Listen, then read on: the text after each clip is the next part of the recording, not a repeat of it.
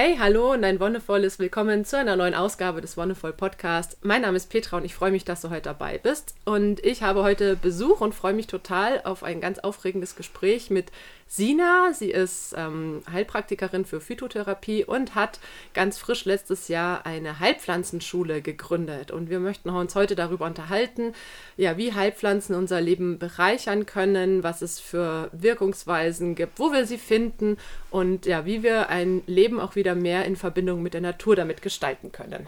Hallo Sina. Hallo, schönen Ja. guten Morgen. Ich habe es zwar schon kurz gesagt, Heilpraktikerin für Phytotherapie, du machst auch noch andere Sachen, bist äh, Dula Geburtsbegleiterin und äh, machst gerne Thai-Massagen. Wie bist du denn zu den Heilpflanzen gekommen? Das ist eine gute Frage. Ich habe ja das Gefühl, die sind eher zu mir gekommen. Also das war auch einfach eine Zeit so in meinem Leben vor gut zehn Jahren. Ja, das war einfach eine, eine Zeit der Umorientierung. Ich war nicht so glücklich mit dem, was ich gemacht habe, so mit einem normalen Studium. Und war einfach sehr offen dafür, irgendwas anderes ähm, anzufangen. Darf ich fragen, was du studiert hast? Ja, übersetzen und dolmetschen. Ah, okay. Also Ja. Englisch und Französisch.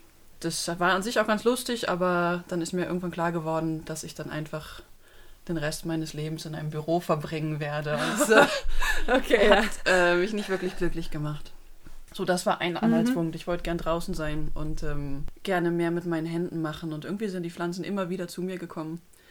Und dann zwei Jahre in einem Ökodorf in Frankreich gelebt, in den Vogesen. Und habe da dann das Angebot bekommen, hauptsächlich im, im Kräutergarten zu arbeiten. Und habe das dann auch gemacht. Mhm. Einen Sommer lang die Trocknung betreut und koordiniert.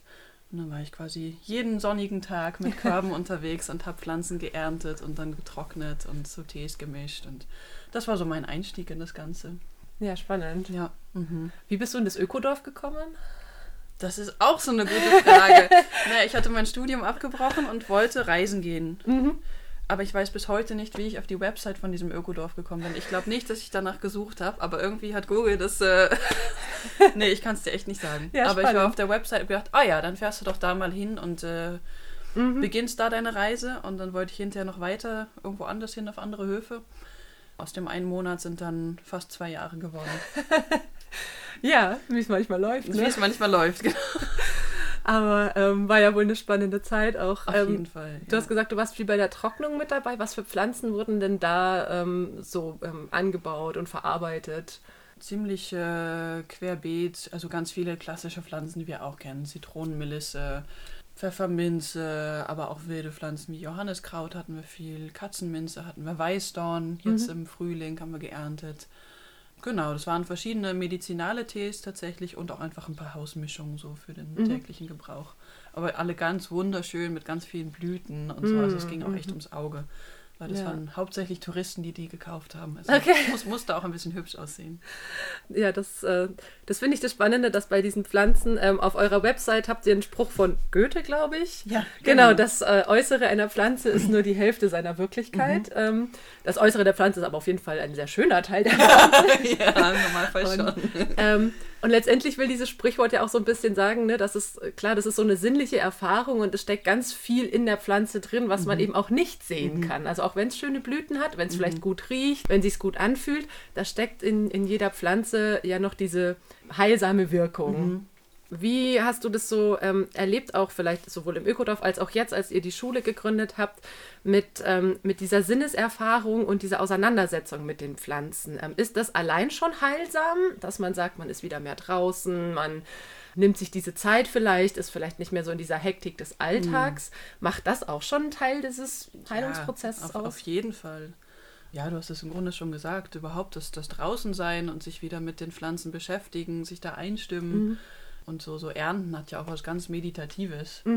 Ähm, das geht in der Regel nicht so schnell, schnell. ähm, Gerade wenn es kleine Blüten sind. Ich weiß noch, in dem Ökodorf hatten wir Kamillenblüten, die wir dann immer geerntet haben. Das haben mit Vorliebe so die Frauen in ihren 50ern gemacht, die gerade als Touristen da waren. Okay. Die wollten gerne irgendwie mithelfen. Die haben da Stunden mit ihrem Körbchen im Kamillenfeld gesessen und haben Kamillenblüten gepflückt Ja. und waren hinterher glückselig. Ja. Und es gab so ein paar, wir hatten ab und zu auch mal ein paar Jungs in der Trocknung, die sind aggressiv geworden. Die haben das nicht ertragen, weil das so langsam geht. Und die wollten irgendwie, hau ruck, jetzt mal was machen und es ging einfach nicht. Ja. Das ist ganz spannend. Ja, Ähm, ja. aber ja, auf jeden Fall. Und auch die, ganz viel von diesem Wesen der Pflanze spürt man ja schon. Mhm. Auch durch die Sinneserfahrung oder mhm. gerade dadurch. Also wie riecht sie denn? Wie fühlt die sich an? Wie sieht sie aus? Genau, das ist ja das, das ganz Spannende eigentlich. Wie kann ich denn von dem Eindruck, den ich von einer Pflanze bekomme, wenn ich mich ihr echt öffne, mhm. auch schon eine Idee bekommen, wie sie dann letztendlich wirkt. Mhm. Und je mehr man das macht und praktiziert, desto offener kann man da auch werden. Mhm. Ja. Ich denke, die ganzen Naturvölker, weißt du, die, die haben nicht so Trial and Error einfach mal alles durchprobiert, bis sie was gefunden haben, was funktioniert, sondern ja. die haben da einfach eine ganz andere Offenheit ja. ähm, und eine ganz andere Sinneswahrnehmung als wir. Mhm. Ja, ähm, im Yogischen gibt es auch so die Vorstellung, dass wir ja auch mit so mit der ganzen Natur eigentlich auch verbunden sind. Mhm. Ne? Und dass diese genau. Energie, die zwischen uns und der Welt fließt, dass man da ja eigentlich auch, wenn man im Kontakt ist, ganz viel auf so einer anderen Ebene wahrnehmen mhm. und spüren kann. und ich glaube, gerade mit Pflanzen ist das ja so, so was Spannendes. Ähm, es gibt äh, diese lustige Geschichte, ich glaube, die hast du mir sogar mal erzählt, dass wenn man so auch einen Garten selber hat und da vielleicht Pflanzen wachsen, die zuhauf vorkommen. Manche mhm. nennen es Unkraut. Ähm, ich finde dieses Wort immer ein bisschen schade, weil es, finde ich, der Pflanze nicht gerecht wird. Aber es kann ja auch ein Zeichen sein, dass genau diese Pflanze sich dann in deinem Garten ansiedelt und dir auch vielleicht was sagen will. auf jeden Fall. Also sowohl auf äh, persönlicher Ebene, dann ist es natürlich auch ganz spannend zu sehen, wenn man, also wir, wir ich habe ja viel gegärtnert mit mhm. meinem Freund zusammen, wenn wir neu in einen Garten gekommen sind. Ich weiß noch, dass meine Lehrerin mir damals gesagt hat, nach ein, zwei Jahren, boah, seit ihr da seid, wächst diese Pflanze so viel mehr. Und das ist natürlich dann spannend so. ja, ja. Weil ähm, da, da besteht dann schon ein Zusammenhang. Und natürlich auch auf die ganze Menschheit gesehen, so welche Pflanzen sind denn gerade sehr, sehr, sehr, sehr präsent? Mhm. Und sind das vielleicht Pflanzen, die wir so als Menschheit gut gebrauchen können gerade? Mhm. Brennnessel, Löwensahn, also Entgiftungspflanzen, mhm. äh, zuhauf, überall. Mhm. Du hast ähm, gerade schon so ein bisschen diese, ähm, diese Auseinandersetzung mit den Pflanzen angesprochen. Ähm, wie ist denn das jetzt? Äh, du hast gesagt, ihr wart in einem Ökodorf da in Frankreich, mhm. Gärtnerei. Wie ist es, wenn man eher städtisch lebt? Ähm, hat man da trotzdem die Chance, sich auch mit Pflanzen, mit Heilpflanzen auseinanderzusetzen, sei es jetzt in Parks oder auf dem eigenen Balkon? Oder muss man da schon eher aufs Land raus und ja, keine Ahnung, dann mal einen Sonntag ähm, irgendwie in den Wald fahren oder an, an Wegesränden spazieren gehen? Ähm, weil es ja doch viele Menschen gibt, die eher städtisch wohnen, aber vielleicht so ein Interesse dafür entwickeln. Sicher, auf jeden Fall. Also auseinandersetzen kann man sich mit Pflanzen überall, mhm. weil die wachsen ja auch in der Stadt, wie du, du, hast schon gesagt. Es gibt Parks, es gibt so viele Pflanzen, die auch echt in Mauerritzen wachsen mhm. und in ja. kleinen äh, Löchern im, in der Straße. Das ist ja total beeindruckend, was die für eine ähm, Power haben ja, ja, und was für Standorte spannend, die wachsen ja. können. Genau. Also auseinandersetzen kann man sich überall. Wenn man ernten will, ähm, wird es natürlich ein bisschen schwieriger. Mhm. So mit der naja, durch die ganzen Abgase der Autos, mhm. Hunde, die rumlaufen, gerade in den Parks. Das sind ja schon irgendwie so ein bisschen öffentliche Hundetoiletten. Mhm. Ähm, das ist dann schon schwieriger. Da würde ich dann schon lieber mal rausfahren für mhm. einen Tag und irgendwo draußen ernten. Mhm. Ja, und jede Pflanze hat ja so, wie du sagst, so ihre, ihre Eigenheiten und ähm, so ihren, ihren Charakter auch. Das, was ich spannend finde, hast du mir auch mal erzählt, es gibt ja so ein, ja, wie so eine Art Lexikon, wo dann drin steht, die und die Heilpflanze wirkt antibakteriell, ähm, mhm. ähm, hustenlindernd. Und es steht dann bei vielen Pflanzen so das mhm. vielleicht auch ähnliches oder mhm. gleiches, mhm. aber letztendlich hängt es ja vom Wesen der Pflanze auch ab, was dann für dich das Richtige mhm. ist. Kannst du das ein bisschen ähm, beschreiben, was damit gemeint ist mit dem Wesen der Pflanze? Naja, ich glaube, das ist was, was eigentlich viele Leute nachvollziehen können. Es gibt, wenn man sich ein bisschen draußen mal umguckt, mhm. immer Pflanzen, die dich anziehen, die dich ansprechen. Das ist ja bei Menschen genauso. Mhm. Es gibt einfach Menschen, wo du so merkst, boah, das passt. Mhm. Und wenn du dich ein bisschen mit Pflanzen beschäftigst, hast du das bei Pflanzen auch. Mhm, okay, ja. Und es passiert ja auch nicht ohne Grund. Mhm. Das Schöne ist ja, dass die Pflanzen eben nicht nur auf dieser materiellen Ebene wirken. Das tun sie natürlich auch, also auf der rein körperlichen Ebene haben sie Wirkstoffe, das kann man inzwischen alles wissenschaftlich schön analysieren. ähm, Studien zu machen. Studien zu machen, im Labor untersuchen und sagen, ah, da ist der Stoff drin und darum wirkt diese Pflanze antibakteriell. Hm. Wunderbar. Bei manchen kann man das immer noch nicht. Und dann sagt ja die Wissenschaft, nee, wirkt nicht. Hm wer weiß, vielleicht in fünf Jahren äh, finden sie dann was Neues. Hat man andere Analyseinstrumente genau. und dann wird es auf einmal doch. Mhm. Das ist schon manchmal ein bisschen lustig, ja. ja. Ähm, genau, aber sie haben, sie haben natürlich diese Ebene und das mhm. macht es auch einfach jetzt für die breite Menschheit, das anzuerkennen als mhm. Heilmethode. Aber sie wirken natürlich nicht nur auf der Ebene. Mhm. Das finde ich das ganz Schöne an Pflanzen. Die haben eben auch diesen seelischen Aspekt und den geistigen Aspekt. Das heißt, sie unterstützen uns auch in der Krankheit und im Heilwerden genau auf allen Ebenen. Mhm. Also wenn wir jetzt Krankheit mal als was anderes, als körperliche Symptome betrachten, mhm. dann können uns Pflanzen da ganz wunderbar unterstützen auf einem Heilungsweg. Mhm. Ja, es ist ja eigentlich auch spannend, dass auch in der konventionellen Medizin, wenn du in die Apotheke gehst, ähm, auch einige Präparate auf Pflanzen aufbauen. Ne? Mhm. Ne? Dass trotzdem ja immer Heilpflanzen drin sind, aber sobald man irgendwie eine schöne Packung drum mhm. macht oder das irgendwie von, einem, von einer Fachkraft verkaufen lässt. Ähm, Schöner Name hilft Schöner auch. Name, oh ja. Mit vielen komischen Buchstaben. Vielen X und äh, viele Silben so. ja, genau. Und dann noch dieses kleine R oben drin in dem Kreis. Ähm, das ist ja auch faszinierend, dass wir da auch so, so drauf gepolt sind, so wenn das irgendwie professionell aufgearbeitet mhm. ist, wirkt's muss es ja. ja. wirken, als wenn es bei uns im Garten genau. wächst. Ja, total. Also, also bei klar, es gibt Pflanzen, da macht das Sinn, weil die eben in einer gewissen Dosis vielleicht auch einfach nicht mehr so gesund sind. Mhm.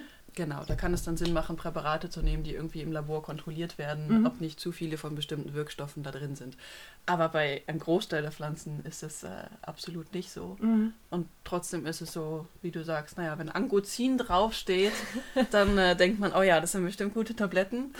Und wenn ich den Leuten sage, naja, nehmt halt ein bisschen Meerrettich und Kapuzinerkresse, dann äh, sagen sie, hä? Aber das ist genau das Gleiche. Okay. Im Grunde nur die zwei Pflanzen drin. So. Ja, ähm, abgefahren. Ne? Spannend, ja.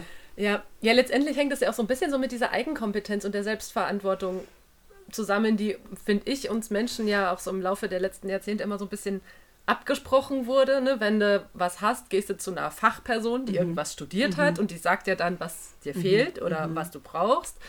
Ähm, und letztendlich sind wir ja selbst eigentlich die besten Experten und Expertinnen für unseren Körper. Ne? Auf jeden Fall. Du lebst ja mit dem schon eine ganze Weile. Ja.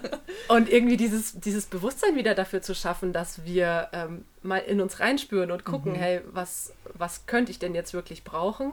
Das fehlt irgendwie so ein bisschen. Also, das ist ab, uns abtrainiert worden wahrscheinlich, ja, genau. oder? Es kommt ja langsam wieder. Also mhm. das ist ja schon eine Bewegung gerade, wo man merkt, es wird wieder mehr. Mhm. Und es hat, denke ich, zum einen was damit zu tun, was du gerade sagst, dass wir das nicht mehr gewohnt sind, selber Verantwortung für unsere Gesundheit zu übernehmen. Das hat auch was damit zu tun, dass wir immer erst auf unsere Gesundheit achten, wenn wir krank sind. Hm. Hm. Das ist auch was, was ich an den Pflanzen sehr spannend finde, dass man ja schon eigentlich ähm, ja, sie auch nutzen kann, um gesund zu bleiben. Mhm. Sagt, ähm, wir machen jetzt einmal im Jahr mal eine Leberkur oder eine Nierenkur, bevor wir krank sind, einfach um die Organe zu unterstützen.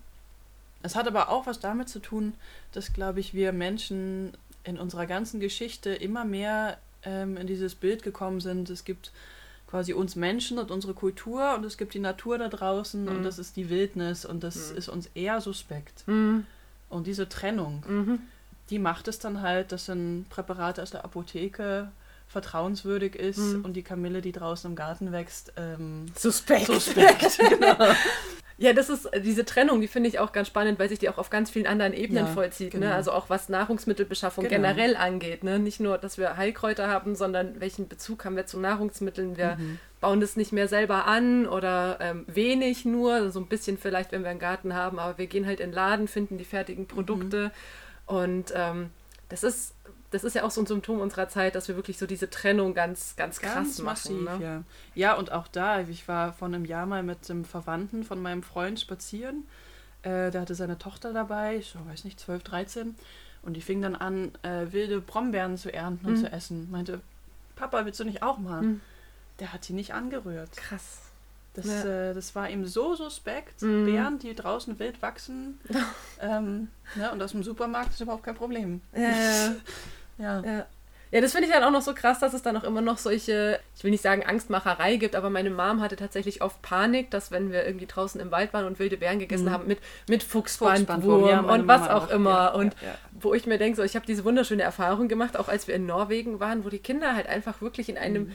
Meer von Blaubeeren sich halt einfach so vollgeklatscht haben ja. und ich gemerkt habe, so, nee, eigentlich habe ich da überhaupt keine Sorge. Mhm. Ne? Also ich meine, klar, es ist kacke, wenn man das irgendwie kriegt, aber wenn man weiß, dass das halt auch eine sehr, ja, dass die, dieses Risiko tatsächlich sehr, sehr, gering, ist. Ja, ja. Ne, das ist halt dann immer so dieses, ah, es könnte passieren. Und so, ja klar könnte es passieren, aber es könnte auch passieren, dass du irgendwie dumm über eine Wurzel stolperst und dir ein Bein brichst. So, ne? Also das ist so, dass da auch so dieses, ähm, diese Angst tatsächlich da ist vor dem Wilden, Mhm. Ja, so in genau. Anführungszeichen. Ja. Und das hat klar quasi angefangen mit dem Moment, wo wir Menschen sesshaft geworden sind Mhm. und unsere ersten Siedlungen gebaut haben. Und dann war eben da draußen die Wildnis mit den wilden Tieren Mhm. und den wilden Leuten, die noch im Wald gelebt haben. Und das war, das, das war der Anfang schon. Das ist schon ziemlich lange her. Ja. ja, das ist krass, ne? Und gleichzeitig, wenn du das so erzählst, denke ich so, wow, das ist doch so eine schöne Erfahrung. Mhm. Einfach diese Fülle, die die Natur uns gibt. Ähm, und das ist ja bei Heilpflanzen genau das Gleiche. Da wächst so viel da draußen, Ja. was du dir kostenlos einfach ernten kannst. Mhm. Und ich finde, das ist so ein schönes Gefühl auch von, von Versorgtsein Ja, ähm, total. und angebunden sein und äh, ist wunderbar. Ja, vor allem finde ich es irgendwie auch so spannend, mit äh, gerade mit Kindern so diese Erfahrung zu machen, wenn, die, wenn man irgendwo spazieren ist und wirklich weiß, hey, was kann man essen? Ich fand das zum Beispiel selber voll die Erkenntnis, dass man Rotklee einfach so essen kann. so, weil der wächst ja wirklich auch viel irgendwo, wenn du spazieren bist, irgendwie mal ähm, kleine, kleine Wanderung machst und sowas. Und die Kinder dann auch so total begeistert und das da und das da ja, und das ja, da. ja, ja. Oder jetzt hier auf dem Schloss in Tondorf, äh, wo auch die, die Lilien wachsen mit den Blüten, die man essen kann, die einfach, Die einfach noch ja, ja. wunderschön Mhm. aussehen. Und dann kannst du die einfach so wegsnacken und die schmecken auch noch geil. So, also es ist so. Ja, ja, Ja. und gerade Kinder kann man da total für begeistern. Also selbst Ja. unser Zwei- bis Dreijähriger, der ist Ja. schon mit mir Kräuter sammeln gegangen draußen fürs Mittagessen. So, das Essen, Mama, das Essen. Ja, und das ist, glaube ich, Ja. eigentlich total die Chance, dass wir unsere Kinder da wieder so ein bisschen mehr ranführen, weil das, was. Ne, weil ich das eben so gar nicht hatte, eben immer mit dieser Angst belegt Mhm. war, ist bloß nicht von draußen, da haben entweder Hunde dran gepullert oder der Fuchsbandwurm Mhm. ist dran. ähm, einfach wieder wirklich so in diesen, in diesen Kontakt zu kommen Ja. und auch so diese, auch wirklich zu sehen, wie sieht denn diese ursprüngliche Form der Mhm. Pflanze Ja. aus. Ja, total. Ja, genau. Ich habe äh, vorhin schon angesprochen, dass du letztes Jahr auch die Heilpflanzenschule zusammen mit zwei anderen Frauen gegründet hast. Ihr wollt ja dieses Wissen gerne wieder weitergeben. Mhm. Ähm, wollt ihr die Menschen da gerne wieder mehr in diese Selbstverantwortung reinbringen? Wollt ihr denen einfach Wege zeigen? So, was ist so euer Ansatz? Ja, es hat verschiedene Ebenen. Auf der einen Seite genau das war, also ich bin ja auch Heilpraktikerin und habe aber ziemlich schnell so das Gefühl gehabt, es ist schön, Leute zu behandeln, aber eigentlich finde ich es genauso schön, wenn die Menschen wieder selber in diese Verantwortung kommen Mhm. können. Ähm, für viele Dinge bei sich selber, bei ihren Kindern einfach wissen, was sie tun können, Mhm. wenn sie krank sind. Das ist ein Ansatz, genau. Und der andere ist für mich ganz klar, dass ich das Gefühl habe, wir müssen alle wieder mehr in diesen Kontakt reinkommen mit der Mhm. Natur. Das ist so unglaublich heilsam. Und wir sind ja eigentlich, es ist ja so auch so ein Ding unserer Zeit, dass wir meinen, ja, wir müssen in Kontakt mit der Natur. Wir sind ja eigentlich Natur. Mhm. Sprich, es ist auch ein wieder in Verbindung kommen mit uns selbst als Teil dieser Natur und dieses Mhm. Eingebettetsein in die Natur und das Spüren, wie verbunden wir eigentlich sind, wenn wir das denn zulassen und wenn wir uns die Zeit dafür nehmen. Ja. Das ist mir unheimlich wichtig und genau, Heilpflanzen sind da für mich einfach mein Zugang, Mhm. der mir relativ leicht fällt und für den ich mich sehr begeistern kann und genau, Ja. das möchte ich gerne anderen Menschen auch ermöglichen, wenn Ja. sie da Lust drauf haben. Jetzt äh, haben wir schon viel darüber gesprochen, dass es viele Pflanzen gibt, die man so essen kann. Mm, Es gibt ja auch Pflanzen, die man zubereiten kann. Ne? Sei es jetzt durch Tees, durch Auszüge, durch, Mhm. durch Salben. Ist das ein großer Aufwand, das auch, ne, wenn wir es vorhin hatten, so mit in der Stadt wohnen, braucht man dann für sowas zum Beispiel auch irgendwie krasse Ausrüstung oder ist das auch was, was ich mit meiner normalen Haushaltsküche irgendwie schaffen kann? Aber das meiste kannst du wirklich äh, ganz entspannt zu Hause mit dem machen, was du da hast. Mhm. Genau, also wenn wir jetzt davon ausgehen, du willst eine Salbe herstellen, kann es hilfreich sein, bestimmte Dinge da zu haben, auch an Zutaten. Aber selbst da kann man sich in der Regel ziemlich großzügig bei den eigenen Küchenölen be äh, Mhm. bedienen. Ähm, da braucht es wirklich nicht viel. Mhm. Und klar, Zeit kostet es immer. Also Salben rühren noch am meisten. ähm, aber auch einfach das, natürlich, du musst erstmal rausgehen, Mhm. musst die Pflanze ernten. Und im Idealfall machst du das ja auch nicht schnell, schnell, mal Mhm. noch gerade so äh, in Hab noch eine halbe Minuten, Stunde, genau. Sondern ähm, das ist schon irgendwie, es ist mir auch ein Anliegen, das den Leuten mitzugeben. Es gibt ja was, um was das Sammeln von Pflanzen angeht, ganz viele Ideen, Richtlinien, Regeln, so, dann muss man sie sammeln. Früher war das natürlich noch viel extremer. Dann ging es so darum, aus welcher Himmelsrichtung geht man jetzt an die Pflanze heran. Okay. Ja. Ähm, so musste man morgens machen, auf nüchternen Magen. Dann hat man sie umkreist, hat noch einen Spruch dazu aufgesagt, sie quasi be Okay. be besungen, so, in, um ihre Heilkraft äh, zu wecken. Dann durfte sie nur mit den Materialien geschnitten werden. Das war ein ganzes Ritual, Puh, Heilpflanzen ja. zu ernten. Am besten mit dem Mond in einem bestimmten Zeichen und so weiter. Okay, krass, Ähm, krass. Also wenn wir das alles berücksichtigen wollen, dann ist es Aufwand, ja.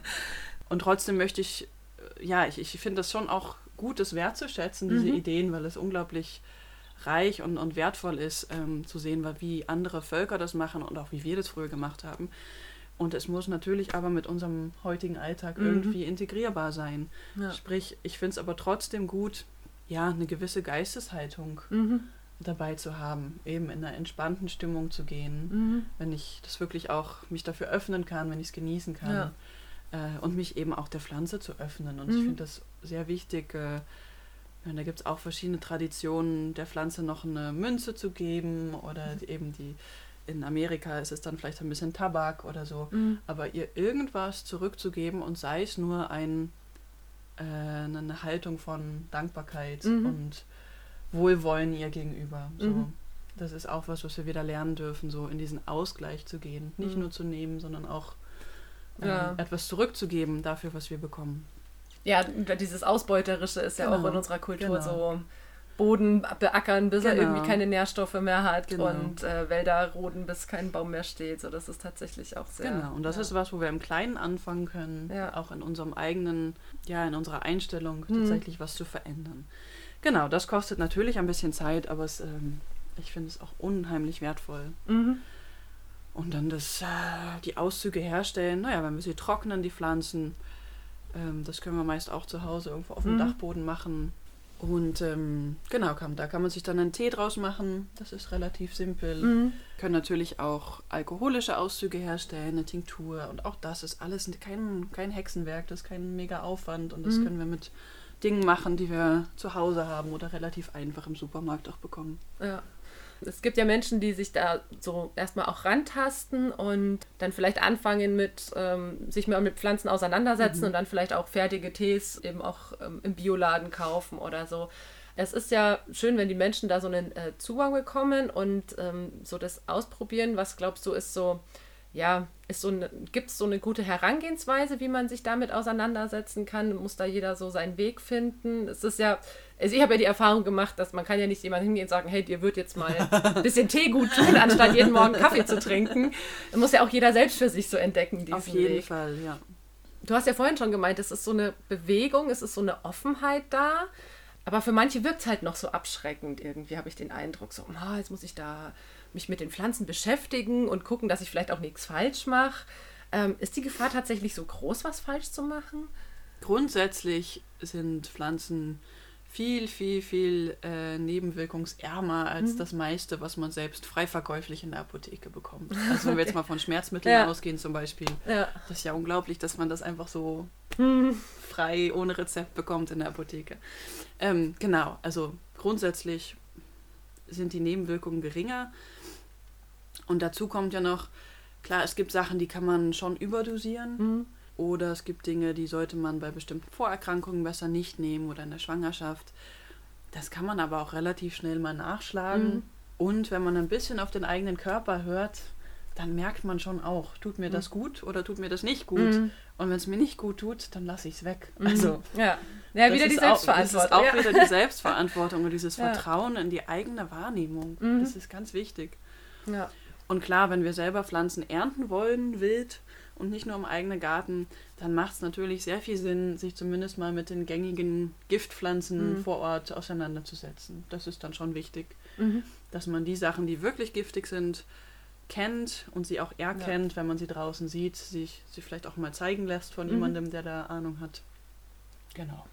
ja. Gibt es da ähnlich wie bei Pilzen auch Sachen, die man so ganz leicht verwechseln kann? Genau, naja, beim Bärlauch Mhm. zum Beispiel. Das sieht man dann auch wieder auf allen Websites und in allen Bestimmungsbüchern. Den kann man eben mit den Maiglöckchen Mhm. verwechseln zum Beispiel.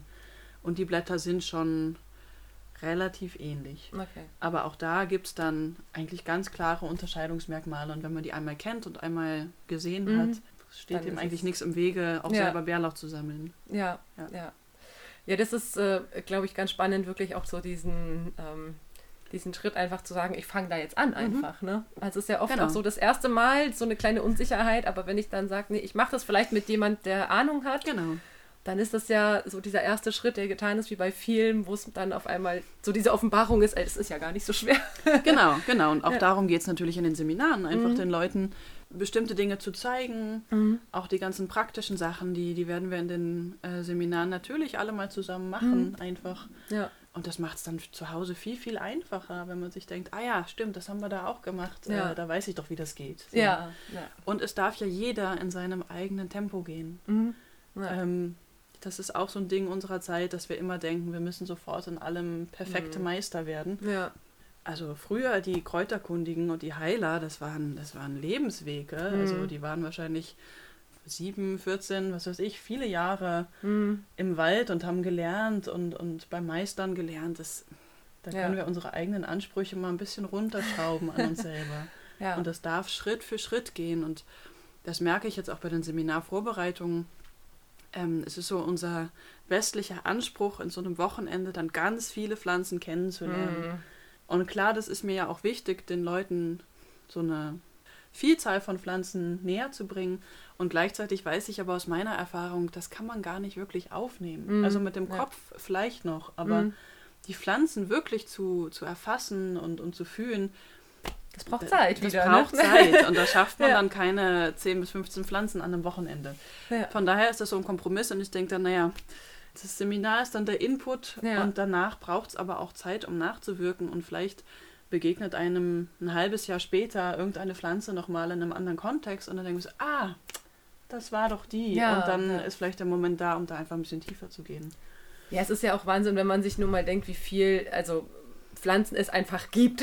Ja, das ist Ich meine, da auf ist ja jeden Fall. selbst nach so einem, ne, selbst wenn man sich irgendwie mit 50 oder mit 100 Pflanzen beschäftigt hat, ist das ja trotzdem nur ein Bruchteil von dem, was da draußen wächst und was, mit was wir uns umgeben. Und das ist ja, finde ich auch schön, dass das ja so ein, so ein lebenslanges Lernen sein kann. Ne? Je mehr ich mich Fall. da auch reinfuchs und Ne, wie du sagst, das muss nicht, ich muss jetzt irgendwie in drei Jahren sämtliche Pflanzen kennen, sondern ich kann mir die Zeit nehmen, die ich brauche. Und vielleicht auch, wenn ich umziehe, ne, das ist das auch wieder ein spannender Ja, Aspekt, dass ja. ich dann an einem anderen Ort bin, wo vielleicht andere Pflanzen wachsen. Genau, das habe ich jetzt gerade selber wieder erlebt. Wir sind ja vor einem Jahr erst hierher gezogen.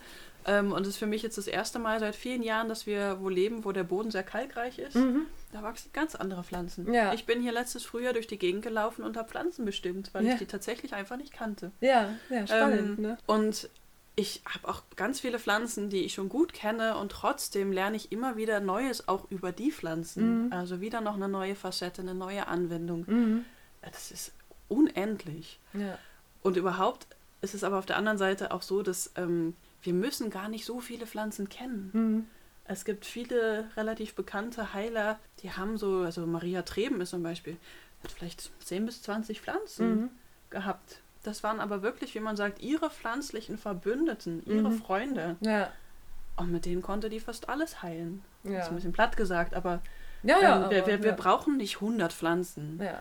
Und gerade wenn wir das jetzt mal auf einen privaten Kontext beziehen, naja, dann schauen wir uns doch, doch erstmal an, was haben wir denn oft für Ja. Probleme. Also jetzt in meinem Fall, ich hatte als Kind und Jugendliche immer Bronchitis. Mhm. Naja, dann lerne ich als erstes mal die Pflanzen kennen, Ja. die mir da vielleicht helfen. Und Ja. was hat denn mein Kind immer? Naja, das und das, okay. Ja. So, und so kann man Stück für Stück dann seinen eigenen, seinen, seinen Horizont ein bisschen erweitern. Ja. ja, das ist ja das Ding, dass man oft gar nicht alles braucht. Ne? Nee, also dann gibt es Menschen, die vielleicht eher mit Magen-Darm zu tun haben oder genau. Leute, die eher mit Migräne oder mit Depression Ja, ja. auch zu tun haben. Genau. Und so könnte man dann einfach so mit, mit diesen Pflanzen entsprechend anfangen. Ja. Und ich merke es Ja. auch selber, ich kann mir die Pflanzen überhaupt nicht merken, Ja. zu denen ich keinen Bezug habe, weil Ja. es mich einfach selber überhaupt nicht betrifft. Ja. Also die kann ich irgendwie zehnmal nachschlagen Ja. und ich vergesse es jedes Mal wieder. Ja, aber es sind So. ja auch manchmal so Lebensphasen. Ne? Du hast es vorhin Genau. gesagt, dann kommt vielleicht so ein Zeitraum wie die Schwangerschaft, wo ich dann Mhm, wieder gewisse Pflanzen nicht nutzen kann. Oder dann Wo eben aber mit andere wichtig sind. Genau, wo andere wichtig sind. Ja. Mhm. Und dann kommt die Zeit, wo ich vielleicht Kinder habe oder wo ich dann selber in die Wechseljahre komme oder älter werde. Und so Genau. habe ich ja auch über die Jahre hinweg wieder andere Schwerpunkte in meinem Ja, eigenen Leben. Genau. Und ja. so kann ich dieses Spektrum der Pflanzen ja dann auch immer wieder erweitern oder wieder andere ein bisschen fallen lassen, weil sie jetzt nicht mehr mhm. wirklich interessant sind. Genau. Du hast es äh, kurz erwähnt, in den Seminaren setzt ihr euch mit solchen Themen auch auseinander. Ihr habt jetzt eine ähm, Ausbildung auch auf die Beine gestellt mit sieben Wochenenden, verteilt mhm. über zwei Jahre und äh, mit verschiedenen thematischen Schwerpunkten. Vielleicht magst du dazu kurz mhm. äh, erzählen, wie ihr euch das vorgestellt habt. Genau, das fängt jetzt im Mai an mit dem ersten Wochenende. Da geht es dann um die Leber und Entgiftung. Mhm. Und so, so haben quasi alle Wochenenden so ihren eigenen thematischen Schwerpunkt auf Organe bezogen. Ähm, teilweise ein bisschen angelehnt auf die äh, traditionelle chinesische Medizin, die quasi jedem Organ auch eine Jahreszeit zuordnet. Mhm. Sodass wir dann im Laufe der sieben Wochenenden einmal ein bisschen durch den ganzen Körper reisen mhm. und die entsprechenden Pflanzen kennenlernen können. Und dann eben auch die entsprechenden Verarbeitungsmethoden und auch einfach äh, ja, noch mehr Hintergrundwissen mhm. zur Heilpflanzenkunde als solche. Ähm, aber wir werden vor allem ganz, ganz viel draußen sein, die Pflanzen wirklich kennenlernen, ernten, verarbeiten ja. Ähm, genau, das ist mir wichtig. Die Wochenenden muss man aber nicht als ganzen Zyklus mhm. buchen. Es ist quasi auch möglich zu sagen, das mit den Atemwegen und dem Immunsystem, um da nochmal drauf zurückzukommen, genau. da möchte ich gerne mehr drüber lernen. Ja. Und dann macht man eben nur das eine Wochenende. Ja. Das ist überhaupt kein Problem. Ja. Daneben gibt es dann noch Tagesseminare für Leute, die vielleicht einfach mal ein bisschen reinschnuppern mhm. wollen mhm. oder die vielleicht gerade finanziell oder zeitlich nicht so die Kapazitäten haben, so ein ganzes Wochenende Reinschnuppern tatsächlich im wahrsten Reinschnuppern, genau. genau, und die Seminare finden alle statt hier am, am Schloss Tondorf, der mhm. Gemeinschaft, wo wir leben, auf den Wiesen ringsherum. Mhm. Im Burggraben. Im Burggraben. Kreucht und fleucht. Ja. Genau, mit den Kräuterterrassen. Ja. Mhm. Ja, schön. Und die Idee ist, also die Idee hinter dieser ganzen Heilpflanzenkunde ist ja schon auch so ein, so ein ganzheitlicher Ansatz und so ein mhm. Aspekt von, Ne, man setzt sich mit dem eigenen Körper auseinander, mhm. man guckt, was unterstützt denn tatsächlich.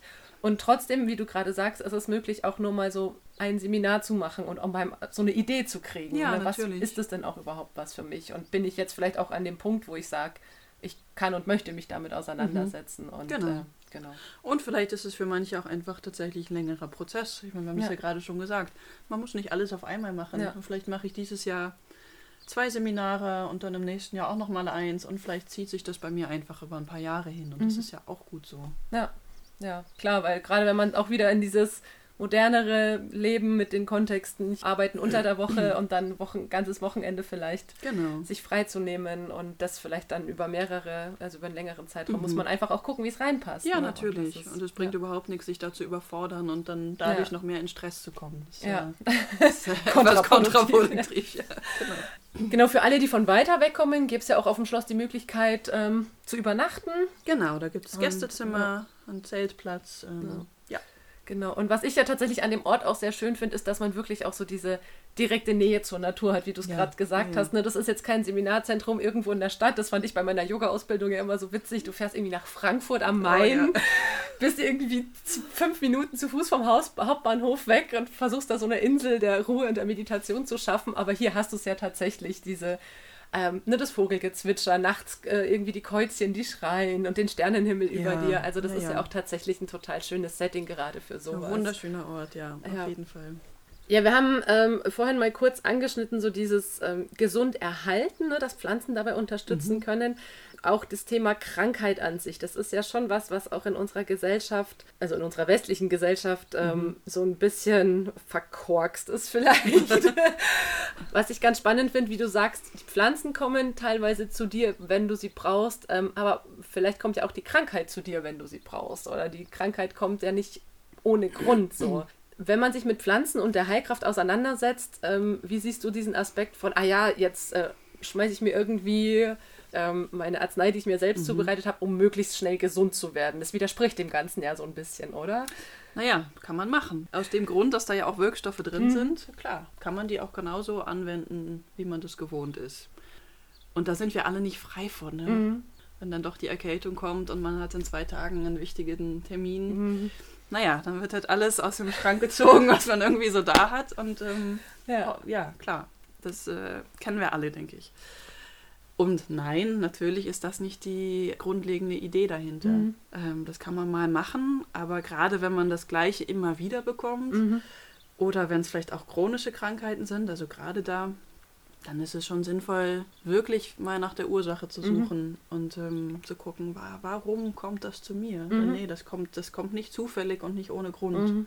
Und da finden wir auch in den, in den Lehren von alten Meistern schon Aussagen drüber. Also Paracelsus hat schon gesagt, der Mensch wird krank, weil er sich von seinem geistigen Ursprung entfernt, mhm. weil irgendwas in ihm aus der Balance geraten ist. Mhm. Ja, das finde ich im Ayurveda auch so spannend, wenn du siehst, ne, dass, ähm, dass so eine gewisse Balance im Körper herrscht und sobald diese mhm. Balance aus aus den genau. Fugen gerät, genau. irgendwo ein Übergewicht oder eine, eine mhm. übermäßige Energie da ist, genau. dass dann eine Krankheit sich manifestiert genau. auch. Ne? Und letztendlich ist sie dann tatsächlich äh, ja hilfreich in dem Sinne, mhm. dass sie uns eigentlich zeigen will, ey, guck mal, da, da solltest du mal hingucken mhm. und was wieder ins Gleichgewicht bringen, mhm. weil sonst ähm, ja. bewegst du dich auch nicht weiter. So in deinem spirituellen, was auch immer, mhm. Entwicklungsweg so. Ja, da ist äh, ja wieder die, die Krux so ein bisschen, dass so die, ähm, auch die moderne Medizin, ich meine, ich finde, es ist ja super, dass es Ärzte, Ärztinnen und alle möglichen Heilberufe gibt, aber trotzdem ist ja so dieser ähm, Anspruch oft, ne, ich bin krank, ich gehe irgendwie zu einer Fachperson, die gibt mir was, damit es besser wird. Aber wie sehr hast du den Eindruck, unterstützen uns auch diese Fachpersonen dabei, selber einen Weg zu finden und wirklich nach den Ursachen zu forschen und nicht nur die Symptome zu bekämpfen? Ja, das hängt sehr von, davon ab, an wen man da gerät und wo okay. man auch hingeht. Okay, ja. Ja, habe ich alles schon erlebt. Mhm. Ich meine, ich persönlich suche natürlich immer auch nach Ärzten, mhm. die mich da unterstützen. Aber ich habe es auch schon erlebt. Also, als wir in Frankreich gelebt haben, war ich mit einer Frau beim Arzt, äh, um für sie zu übersetzen, mhm. weil die nicht so gut Französisch konnte, weil sie immer müde war und irgendwie mit dem Gewicht gab es Probleme und sie hatte irgendwie Angst, dass es mit ihrer Schilddrüse zusammenhängt. Und der Arzt, der hat sie angeguckt, hat gefragt, ob es irgendwelche Ereignisse in der letzten Zeit gab. Ja, ihre Mama war gestorben. Ah ja, sie haben eine leichte Depression. Ich schreibe ihnen da mal was auf. Oh Gott. Und damit war sie entlassen. Ach du Scheiße. Okay. Das sind so Erlebnisse, ja. Ähm, ja, ja. Da, genau, da haben wir dann noch einen weiten Weg vor uns. Mhm. Genau, das ist, wollte ich noch sagen, das ist auch etwas, ähm, worum es in den Seminaren gehen wird, nämlich wenn es quasi um die verschiedenen Organe geht. Mhm.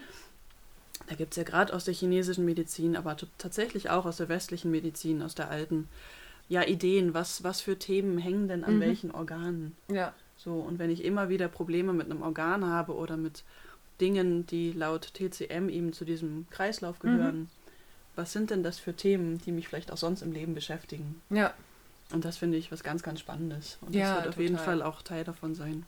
Ja, was ich noch ganz wichtig finde, ist, dass ähm, diese Themen ja auch teilweise vielleicht gar nicht an mir hängen, sondern dass das ja auch was sein kann, was vielleicht Thema in der Generation vor mir Auf schon. Jeden Fall. Ne? Also das ist ja, klar. es gibt ja die Theorie, dass auch so Traumata, aber vielleicht auch Erlebnisse über mehrere Generationen weitergegeben mhm. werden und da auch in den Kontakt wieder mit der Familie zu mhm. gehen und ja, zu, ja.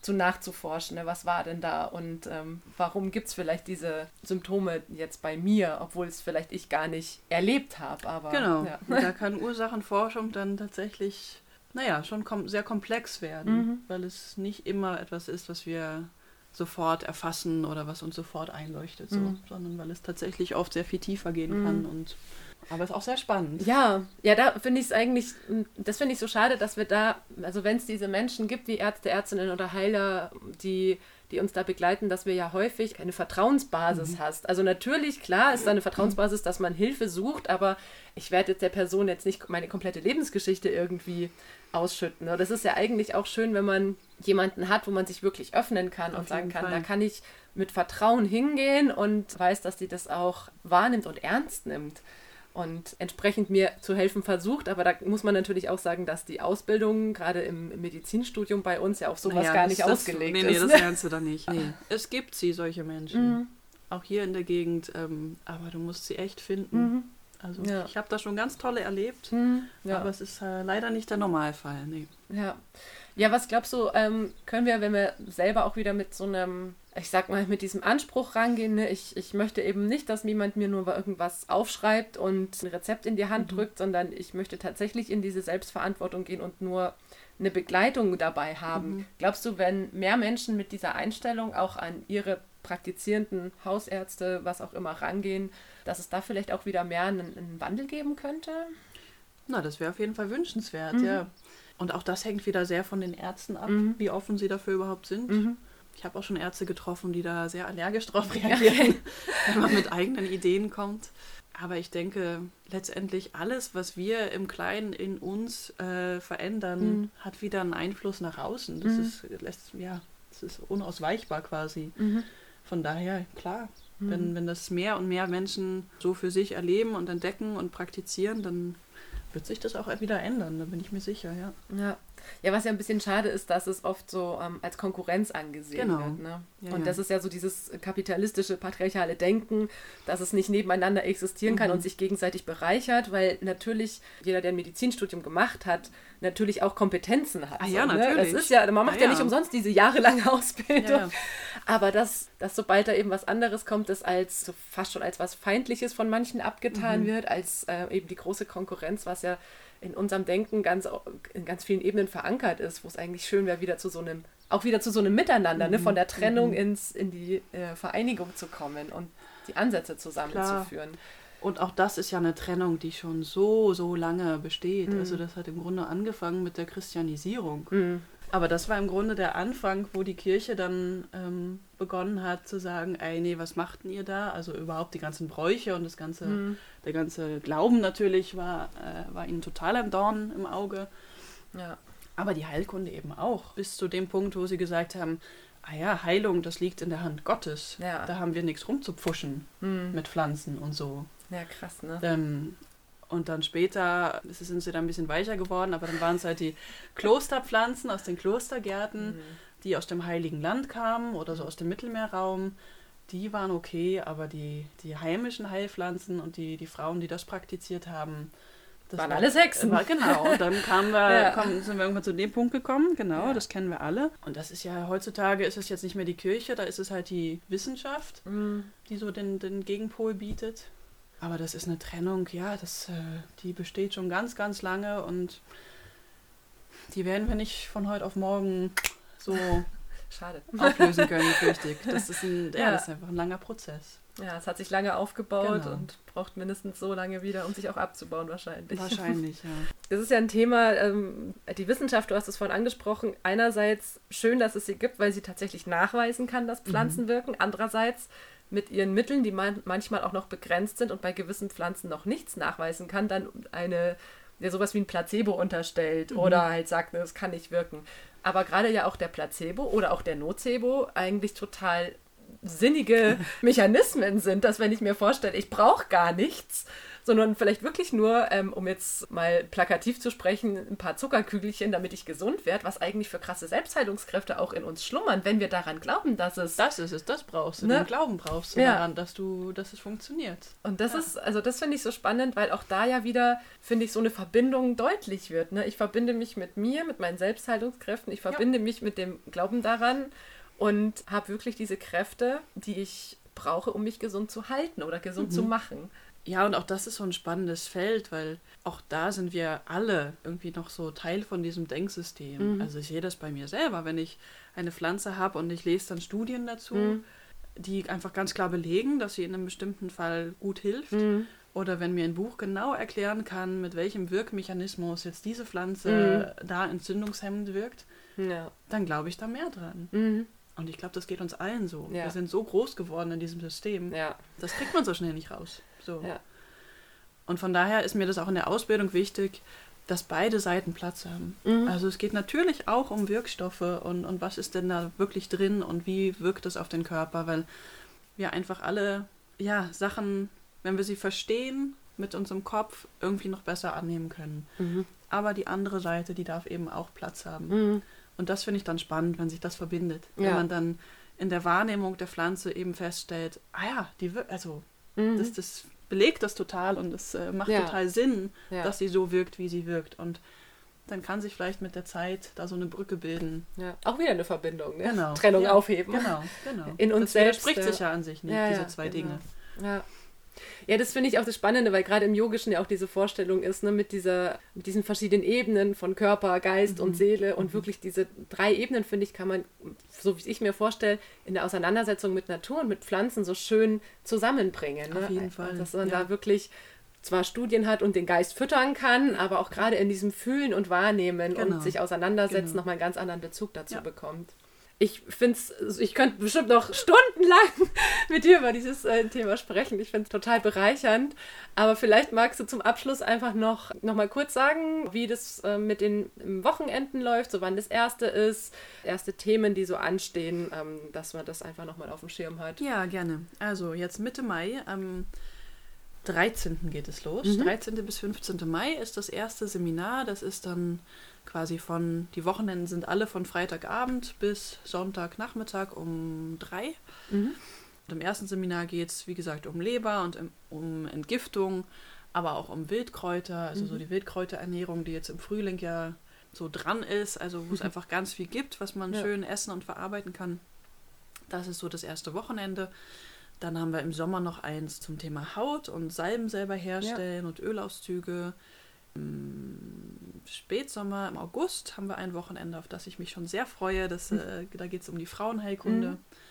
Ähm, das ist ein Thema, was mir auch sehr am Herzen liegt. Und dann im Herbst kommt das Thema Atemwege, Immunsystem. Wie kann ich mein Immunsystem stärken für die kalte Jahreszeit? Mhm. Und was ja. hilft, wenn es mich dann doch mal erwischt hat? Ja. Und dazwischen liegen, wie gesagt, noch ein paar Tagesseminare. Mhm. Das findet ihr aber auch alles auf der Website. Genau, das ist die artemisia-heilpflanzenschule.de. Ja, vielleicht magst du noch kurz was zum Titel sagen. Artemisia ist ja auch eine Pflanze, die ah, ja. jetzt äh, genau namensgebend für euch oder für, für die Schule ist. Mhm. Warum genau Artemisia? Warum der Beifuß? Mm, das ist einfach eine Pflanze, die mich schon ganz, ganz lange begleitet. Das war, glaube ich, auch die erste Pflanze, die ich selbst mal irgendwo in der Feldmarkt bei meinen Eltern zu Hause geerntet mhm. habe mit einem Bestimmungsbuch dabei. Ich hatte keine Ahnung, was man mit dieser Pflanze macht, aber ich war so froh, eine erkannt zu haben, dass sie gesagt haben, okay, jetzt nehmen wir die mit. zu Hause getrocknet. Genau, aber die begleitet mich schon sehr lange und begleitet auch die Menschheit schon sehr lange. Ähm, die ist schon in ganz vielen alten Gräbern als Beigabe gefunden mhm. worden. Ist eine Räucherpflanze in den verschiedensten Kulturkreisen, also sowohl in Europa, aber auch in Asien, Sibirien, äh, in, in, Nordamerika, mhm. verschiedene Beifußarten dann, aber immer als schamanische Räucherpflanze. Mhm. So auch für Lebensübergänge, für den Tod, für die Geburt. Mhm. Ganz wichtige Pflanze. Und auch eine Pflanze, die in der Frauenheilkunde eine große Rolle spielt. Genau, und es ist nur eine Pflanze, der unser heimischer Beifuß, das ist ja der Artemisia vulgaris. Und dann gibt es aber zum Beispiel noch den Artemisia absinthium, mhm. das ist der Wermut, ja. der gehört da auch zu. Und ähm, zum Beispiel den einjährigen Beifuß, den Artemisia annua, der kommt nicht von hier, aber der ist in den letzten Jahren auch in aller Munde in der Phytotherapie-Szene, ja. also auch eine ganz kräftige Heilpflanze. Ja. Auch gerade gegen Viruserkrankungen. Genau, zum Beispiel, ja. aber auch gegen Malaria, gegen, mhm. wird in der Krebstherapie sogar mhm. eingesetzt. Also ja, ganz, ganz spannende äh, Pflanzenfamilie. So. Hast du noch andere Pflanzen, wo du sagst, so, oh, die, es wechselt natürlich bestimmt auch ganz oft, aber wo du sagst, ah ja, das sind jetzt Pflanzen, die ich einfach entweder schon lange, die mich begleiten, wie der Artemisia, oder die einfach ähm, eine unglaublich schöne Geschichte haben, oder, oder, oder. Ja, da gibt es so viele. ähm, genau, das ändert sich auch tatsächlich relativ häufig bei mir. Also jedes Jahr gibt es da so ein paar, die neu dazukommen. Hm. Also aus meiner persönlichen Krankheitsgeschichte her der Thymian. Mhm. So alles, was Atemwegserkrankungen sind. Ähm, ja. Genau, der begleitet mich schon ganz lange und den habe ich auch immer zu Hause. Ja. Der ist einfach ganz wunderbar ähm, bei, bei Husten, auch zum Inhalieren oder eben als Tee. Ja. Und eine Pflanze, die ich auch sehr gern mag, ist der Frauenmantel. Mhm. So, wenn man, wenn der morgens mit seinen ganzen Tropfen da ist, ja. ist auch eine Pflanze, die ganz viele Menschen sehr faszinierend finden. Ja. Äh, bis hin zu den alten Alchemisten, die diese Tropfen gesammelt haben, um daraus Auszüge herzustellen. Ja. Ähm, und daher hat er eben auch den Namen Alchemilla ja. im, im, Lateinischen. Ja. Ja, die fanden äh, unsere Kinder auch, als wir in, äh, in Norwegen unterwegs waren, irgendwie an so einem Spielplatz mit einer riesen Wiese da haben wir übernachtet und da war auch am nächsten Morgen, also ich wirklich, es hat geglitzert, ja. auch weil die Sonne so schön drauf gescheint hat. Und dann haben die Kinder die Blätter gepflückt und diese Tropfen so reingeschliffen. Und die wissen, was gut ist. nee, ja, nee, spannende Pflanzen auf jeden Fall. Ja. ja. Aber eben, es gibt ja so viele. Es gibt so viele, ja. Mir würden jetzt auf Anhieb noch ein paar einfallen, aber es, ähm, ja. An diesem Punkt würde ich äh, dann tatsächlich mal Schluss machen. Mhm. Vielleicht, äh, wir haben ja schon gesagt, wir wollen uns auf jeden Fall nochmal treffen und gerade auch über die Frauenkräuter ja. nochmal ein bisschen detaillierter sprechen. Das Sehr wird dann gerne. im Sommer irgendwann mal der Fall sein. Also insofern äh, vielen Dank auf jeden Fall für heute schon mal, für ja, das Gespräch. Dir. Also ich, ich bin schon total begeistert. Ich werde ja auch beim Seminar dabei sein. Ich freue mich schon, schon sehr drauf zu ernten und zu mhm. riechen mhm. und zu fühlen. Schön. Ja, vielen Dank, dass du heute dabei warst. Und ähm, wenn irgendwelche Fragen sind, wie gesagt, ich schreibe ähm, den Kontakt zu Sinas Homepage mit rein. Kannst dich auch gerne direkt an Sina wenden, auch wenn du Fragen zum Seminar hast. Ähm, Fragen zu einer Pflanze. ja, immer gerne. Also da guck dich gerne auf, auf Sinas Webseite um und wenn du irgendwelche Fragen hast, dann geh da gerne in den Kontakt. Wenn dir die Folge gefallen hat, dann lade ich dich natürlich gerne ein, das weiterzusagen oder auch an Menschen weiterzutragen, wo du denkst, hey, gerade die Heilpflanzen, das ist was für die. Gib's gerne weiter, teils und ähm, ja, bring's in den Umlauf. Ist ein, finde ich, sehr bereicherndes Thema, sehr spannend. Vielen Dank für deine Aufmerksamkeit, vielen Dank fürs Zuhören und wir hören uns dann in ein paar Wochen wieder. Bis dahin, alles Gute und noch einen wundervollen Tag.